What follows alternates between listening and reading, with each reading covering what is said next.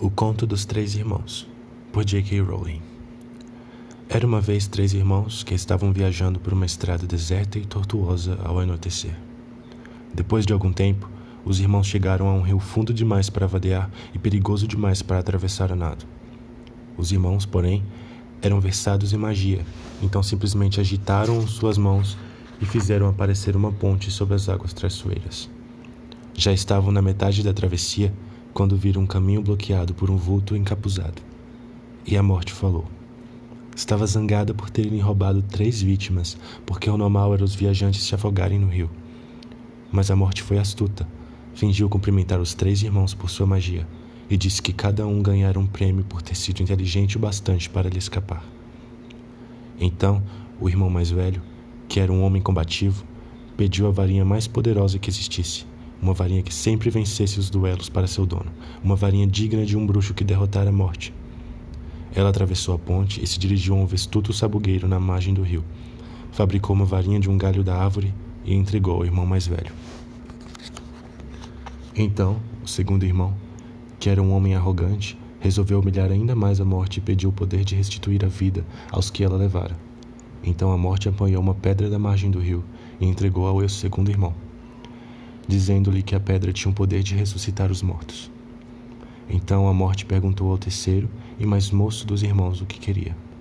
O mais moço era o mais humilde e também o mais sábio dos irmãos, e não confiou na morte. Pediu então algo que lhe permitisse sair daquele lugar sem ser seguido por ela. E a morte de má vontade lhe entregou a própria capa da invisibilidade. Então a morte se afastou por um lado e deixou os três irmãos continuarem viagem e foi o que eles fizeram, comentando, assombrados, a aventura que tinham vivido e admirando os presentes da morte. No devido tempo, os irmãos se separaram. Cada um tomou um destino diferente.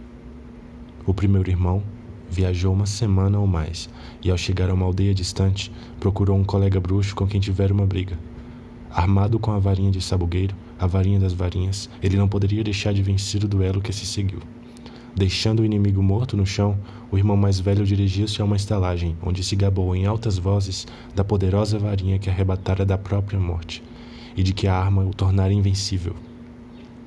Na mesma noite, outro bruxo aproximou-se sorrateiramente do irmão mais velho, enquanto dormia em sua cama, embriagado pelo vinho. O ladrão levou a varinha e, para se garantir, cortou a garganta do irmão mais velho. Assim, a morte levou o primeiro irmão. Entre mentes, o segundo irmão viajou para a própria casa, onde vivia sozinho. Ali, tomou a pedra que tinha o poder de ressuscitar os mortos e virou-a três vezes na mão. Para sua surpresa e alegria, a figura de uma moça que tivera esperança de desposar antes de sua morte precoce surgiu instantaneamente diante dele. Contudo, ela estava triste e fria, como que separada dele por um véu. Embora tivesse retornado ao mundo dos mortais, seu lugar não era ali e ela sofria. Diante disso, o segundo irmão, enlouquecido pelo desesperado desejo, matou-se para poder verdadeiramente se unir a ela. Assim, a morte levou o segundo irmão. Embora a morte procurasse o terceiro durante muitos anos, jamais conseguiu encontrá-lo. Somente quando atingiu uma idade avançada foi que o irmão mais moço despiu a capa da invisibilidade e deu-a de presente ao filho. Acolheu então a morte com uma velha amiga e acompanhou-a de bom grado, e iguais partiram desta vida.